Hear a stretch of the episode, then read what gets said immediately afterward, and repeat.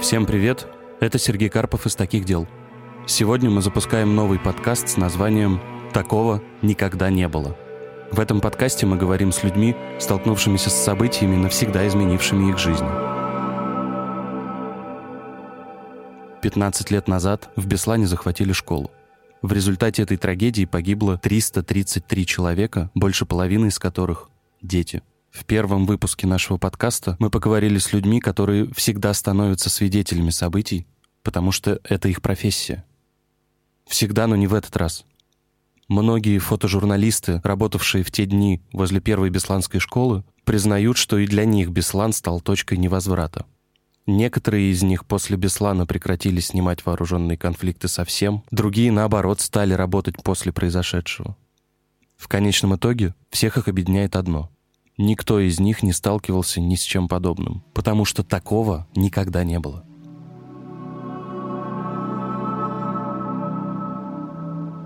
Говорит Андрей Поликанов. В 2004 году фоторедактор журнала «Тайм». Страшнее я ничего никогда не переживал в своей жизни. Никогда и ничего. Ну, и будучи постоянно ну, на этой волне, то есть как бы в ожидании, потому что это моя профессия. Я ну, какое-то было а, а, а, ощущение, хотя я действовал достаточно, я помню в тот момент достаточно ну, стар... наверное, это защита, ну, как бы, даже не защита, а просто, ну, ты действуешь, как должен действовать, да, ты, ты направляешь, у тебя несколько фотографов там, ну, я имею в виду во время самого события, и ты знаешь лучше, куда им идти, потому что ты они видят только маленький свой участочек, ну, где они находятся, а ты видишь все. У тебя несколько каналов, у тебя передают все передачи вот эти, да, там CNN, там Евроньюз, там Первый канал, неважно. Ну, и говорил, куда надо идти, там, там типа, Юру, там, ну, вот там стреляют. Вот сейчас там куда-то побежал, там вот один вроде бы вырвался, он побежал, там вот надо туда. Ну вот. И, и, я говорил очень много глупых вещей, ну, с точки зрения, правильных с точки зрения журналистики, и очень а, подлых с точки зрения человеческих.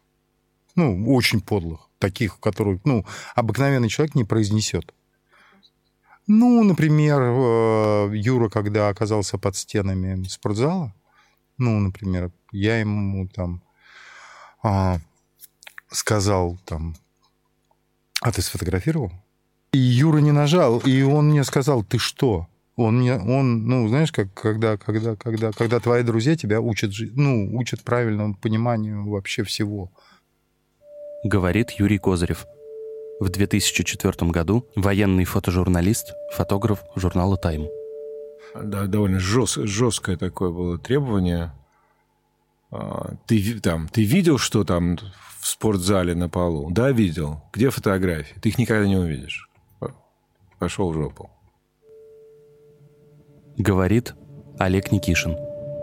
В 2004 году военный фотожурналист, штатный фотограф агентства Getty Images. До Беслана я 15 лет снимал все, что происходит. Все вооруженные конфликты, забастовки шахтеров, демонстрации, митинги. Обе революции такие. В каком 91 году был, да, и в 93-м, да, правильно? Память не изменяет еще. Осетия, Карабах, Абхазия, в Грузии события, какие-то были в Азербайджане события, в Узбекистане, Ирак, Афганистан, Сербия, Приднестровье. А, Чечня, ну да, конечно, Чечня, большая история, ну, совсем забыл. Ну, конечно, и вот это события, связанные с захватом заложников, и Буденовск, это и Кизляр. Да, достаточно долгий список, где был, что видел. Ничего страшнее Беслана я не видел. Ничего. Не, это не, не сравнимо ни с чем. 2004 год. В Москве был. В Москве. Как-то с утра сразу узнал. И сразу же с Юрой созвонились. И сразу туда рванули. с нами уже по дороге там в аэропорту, что ли, где-то присоединилась Нью-Йорк Таймс. Ну, полно, в общем-то, сразу народ летел, конечно. Ну, просто кто-то, вот явно, да, мы объединились с кем-то, машину брали потом доехать. Беслана. Ну, наверное, часам к двум или к трем мы там были уже. Обычно опаздываешь везде. Обычно приезжаешь а, уже на, на постфактум, когда случилась беда. Это тот редкий случай, когда я заехал одновременно, практически одновременно. Потому что я был под... я, я, я ехал, а, я ехал в Чечню. Летел в Минводы и ехал в Чечню. И вдруг услышали, что случилась беда. И в этот же день я, в общем, добрался. То есть, когда боевики зашли, взяли, захватили, а, вечером в, в этот день я уже был в, в городе. И э, я не один. То есть там, там не, нас было совсем не, немного, но, но я не один был. Приехали, вообще ничего не было такого, никакого ощущения.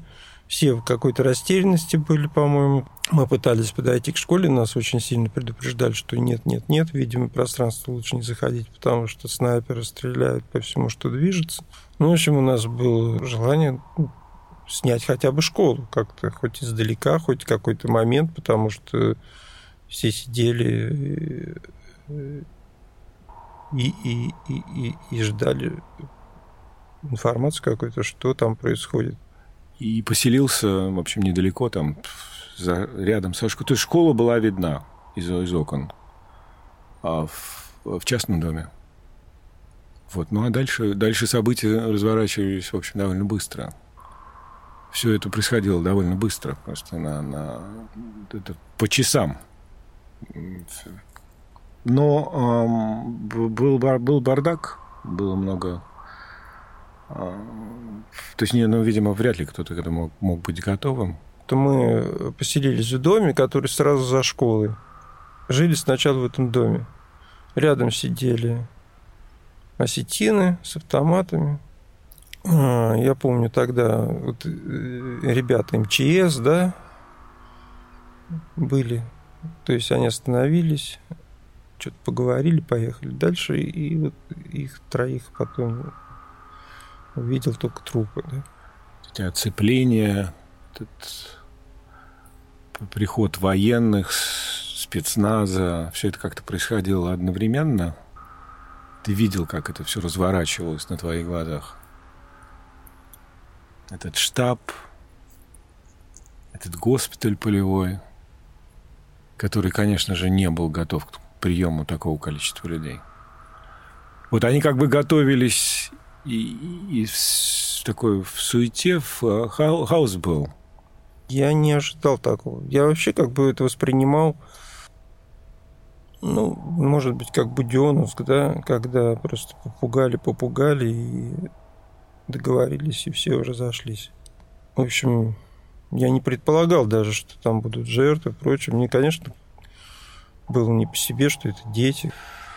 Но вот эти первые дни не было какой-то э, проделанной работы планомерной, что мы, мы сейчас попробуем с ними договориться, мы найдем какой-то компромисс.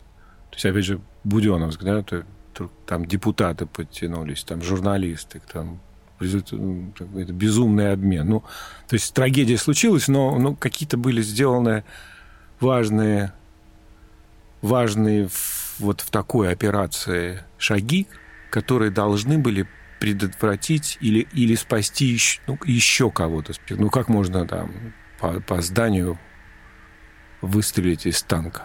Ну, понятно, что с близкого расстояния, понятно, что там будут жертвы. И вот это, это и, нач, и началось. Но при этом там были, там были э, люди, которые пытались привести переговоров.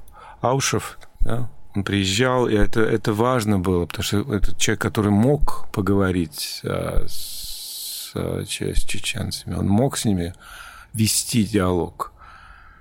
Но там, видимо, какие-то были сделаны ошибки довольно серьезные. Я помню, что Я находился а, сзади здания, оно как бы не, не с фасада, и туда подъехали авто, грузовики, договорились, чтобы забрать ну, убитых людей, да, просто которые лежали вокруг здания, то есть там гражданские, а может быть даже военные.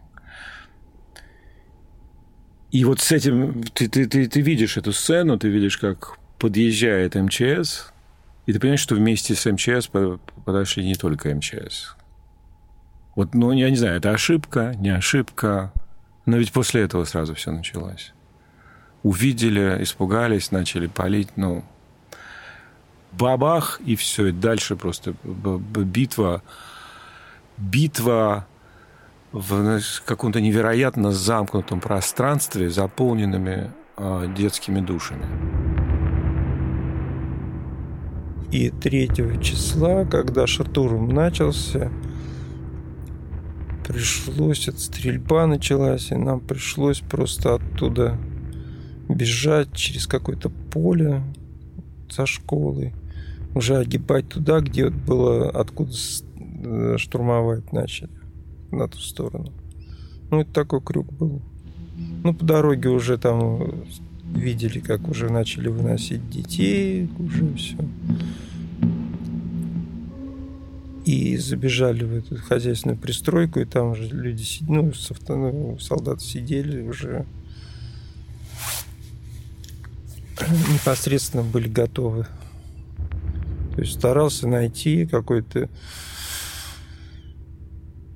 место, ну, где, на твой взгляд, в общем, все происходит самое важное. И дальше уже, уже, уже, уже просто, просто месиво такое, знаешь, не, не, то есть дальше уже мы там через какое-то время, там через три часа, часа мы уже были свидетелем просто совершенно невероятной трагедии. Это наступило э, уже потом, когда во дворе больницы, да, то есть когда уже погибших, сгоревших детей просто выкладывали в полиэтиленовых пакетах просто ровными рядами. Лежали. Детские трупики во дворе больницы. Что-то так я стоял, снимал. И, и было так мерзко вообще на душе. Просто как-то все переворачивалось. Конечно, эти массовые похороны, где был ну, эмоциональный такой перегрев, когда люди там просто в истерике чуть ли не бросались в эти могилы. И, конечно, присутствовать просто с камерой было немножко не по себе. То есть мотивация того, что твоими глазами смотрит весь мир на это, в общем-то, не, не помогало уже, не работало. Чувствовали себя мерзко. Ну, из-за того, что нет, мы не можем ничего здесь изменить. Из-за того, что мы по работе должны это делать. И из-за того, что, в общем-то, лучше бы этого не делать. Конечно, сочувствие, жалость и бессилие какое-то, что ли. Ну, я не так, я тогда, в общем-то, не, я не сказал себе тогда, что я все заканчиваю, я больше не буду ездить, не буду снимать эти вещи.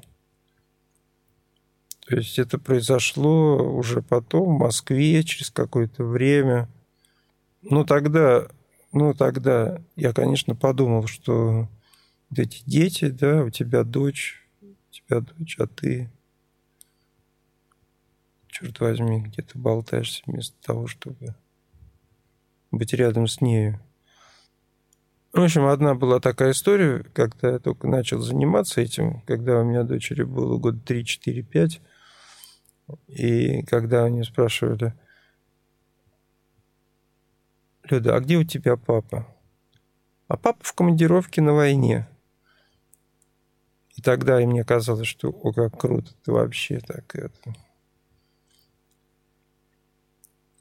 Ну вот именно в Беслане мне до меня дошло наконец, что, в общем-то, совсем не круто. Это, в общем-то, у тебя дочь, в общем-то, осталась как без должного внимания, пока ты где-то там путешествуешь, мир спасаешь. В общем-то, надо свой мир спасать.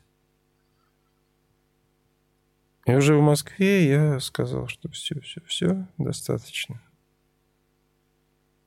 То ты, это, это невозможно забыть. Это останется с тобой навсегда. Я просто стоял на одном месте. Я никуда не... Я не мог... Я не, я не понимаю, что делать. Я просто автоматически снимал поток идущих... Самые местные люди, добровольцы, которые уже тогда, мы смогли зайти, и просто выдергивали людей, вытаскивали. В итоге о заложниках-то не думали, думали о том, как уничтожить э, захватчиков, террористов, да, то есть заложники оказались как расходный материал. Ну, мне такое ощущение сейчас, вот оно такой группой может быть предвзято. Говорит Оксана Юшко. В 2004 году волонтер организации «Дети Марии». Ну вот в 2004 году, когда случился Беслан, я была еще далека от журналистики, от э, фотографии. Я, честно, не помню э, свой 2004 год и 1 сентября. Э, но, конечно, эм, я узнала об этом позже. Эм, Собственно, в, ну, в то же время э, я просто стала волонтером в организации «Дети Марии». Это фонд, который помогает детям из интернатов. И вот, собственно, с ними и, и была первая поездка в Беслан. Э, ровно где-то через год, как это случилось. Мы ехали с какими-то... с, с помощью. Например, я помню э, один из мастер-классов, который там был, это веревочный мастер-класс, когда нужно было там соединить руки и помочь э, не разрывая рук, э, пройти через эти веревки. И в какой-то момент мы просто побелели все, потому что мы поняли, что это э, реконструировало эту ситуацию, когда, например, они вылазили из окон. И в какой-то степени, безусловно, это тоже вытаскивало все, всю их боль. И, собственно, я помню свое первое впечатление, то есть мы когда приехали туда и встретили этих детей, эм, ты смотришь на них, ты не представляешь, что, что они вы, вынесли. Они такие маленькие, и вообще очень сложно боишься лишнее слово сказать, э, потому что с нами работали тоже психологи, которые говорили, что вот вы там должны то или не должны это, но оказалось все гораздо проще, никакой должны не работало, то есть все шло от сердца и все, все шло действительно очень естественно. И, собственно, с тех пор э, Беслан стал моим вторым домом, и это тоже э, мои одни из самых близких друзей, которые живут там, и все проекты, которые делались там, они это проекты о друзьях прежде всего. Когда мы приехали туда, одно из э, таких вот правил, которые нам подсказали, и это тоже было очень важно, что мы не разделяли людей. Мы приехали в город, который весь э, был сплошная боль и ужас, и и как бы ты не подходишь и не спрашиваешь, ты был в теракте, а ты не был. Они все э, погребены под вот этим ужасом, который случился. И, грубо говоря, ты вырастаешь, ты заканчиваешь, оканчиваешь школу, и ты уезжаешь куда-то учиться, и это слово терактник, э, оно остается навсегда, да, оно остается навсегда. Как э, тоже некоторые из э, выпускников тогда мне сказали, что что такое вообще наш город, это у нас достопримечательности это кладбище и спортзал.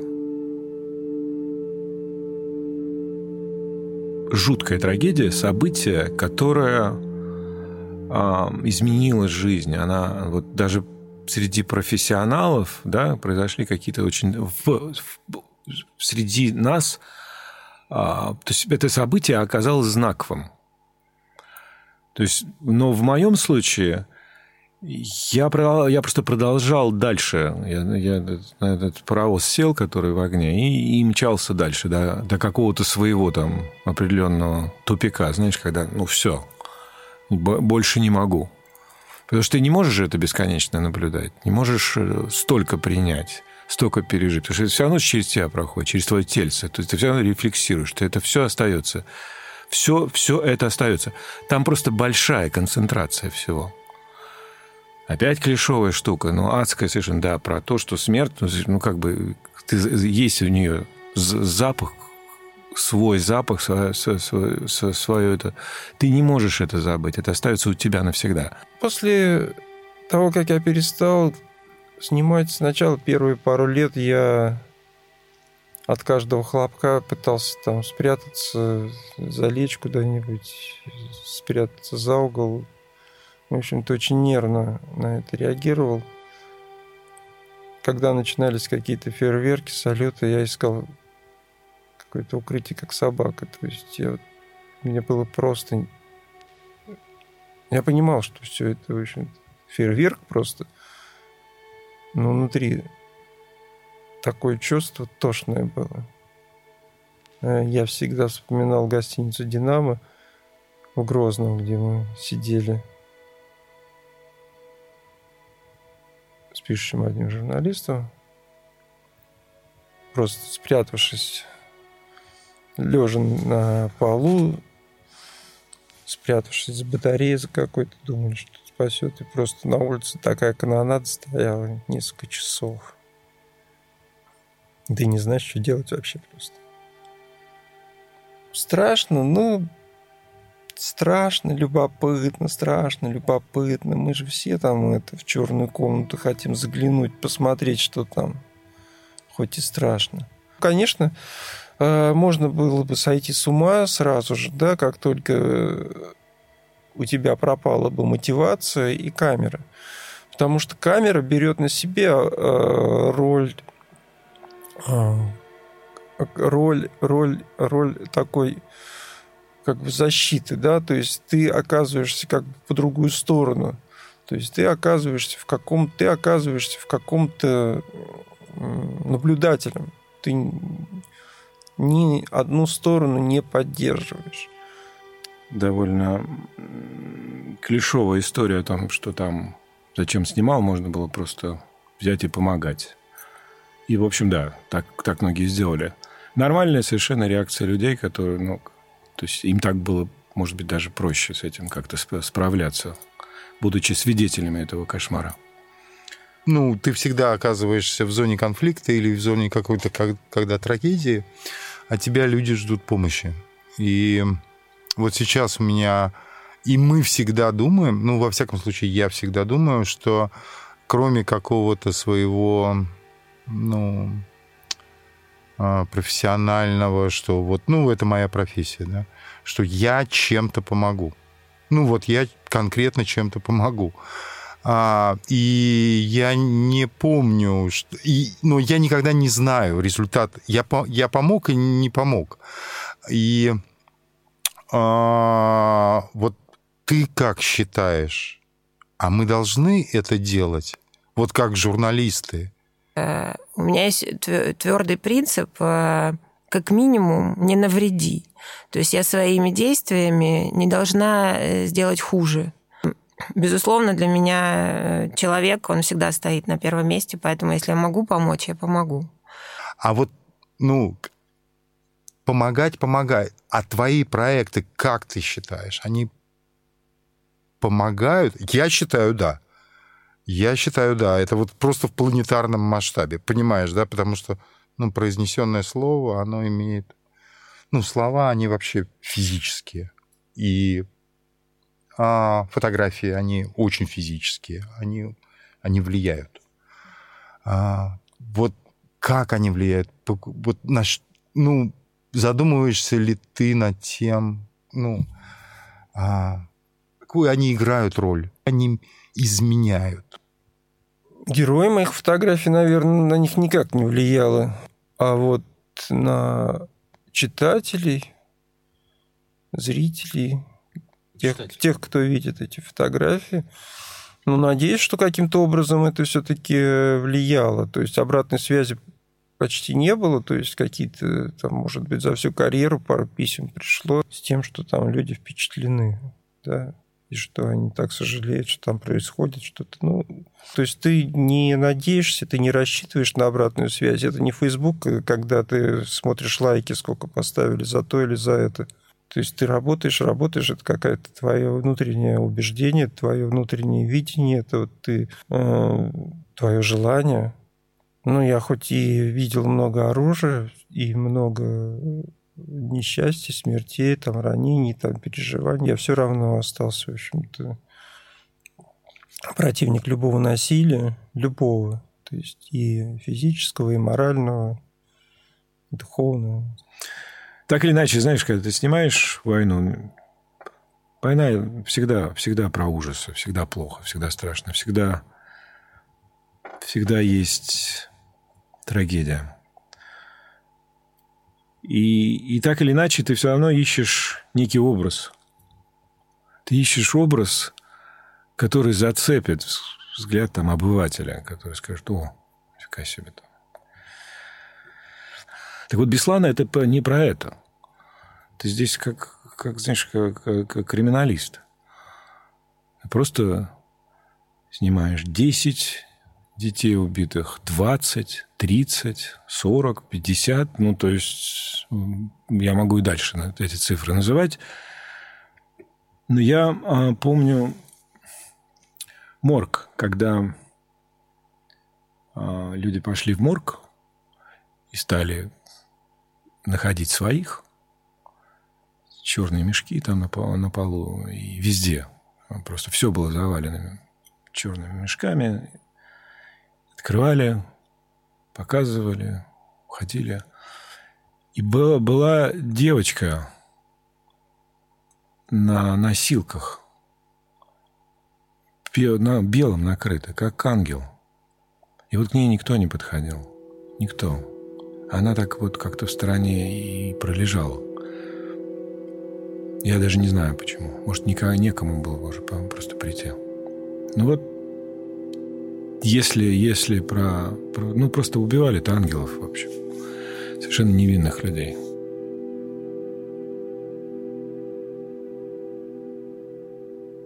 То есть мы, мы, же, мы живем а, в, в, в том пространстве, где люди к этим вещам привыкают.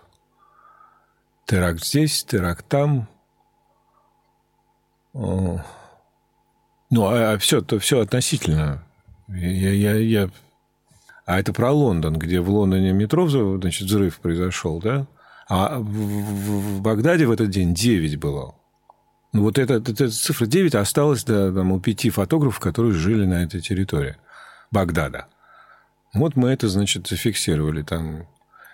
И, и где-то там в новостях это прошло то, то, в, те, в, то, с той подписью. В Багдаде в этот день случилось 9 взрывов. Но трагедию лондонскую, ее будут долго вспоминать, обсуждать. Это этих людей, ну, как все, кто погиб, мы, мы, мы про них будем все знать. Мы будем помнить об этом. Ну, потому что медиа работает, потому что они к этому будут обращаться бесконечно.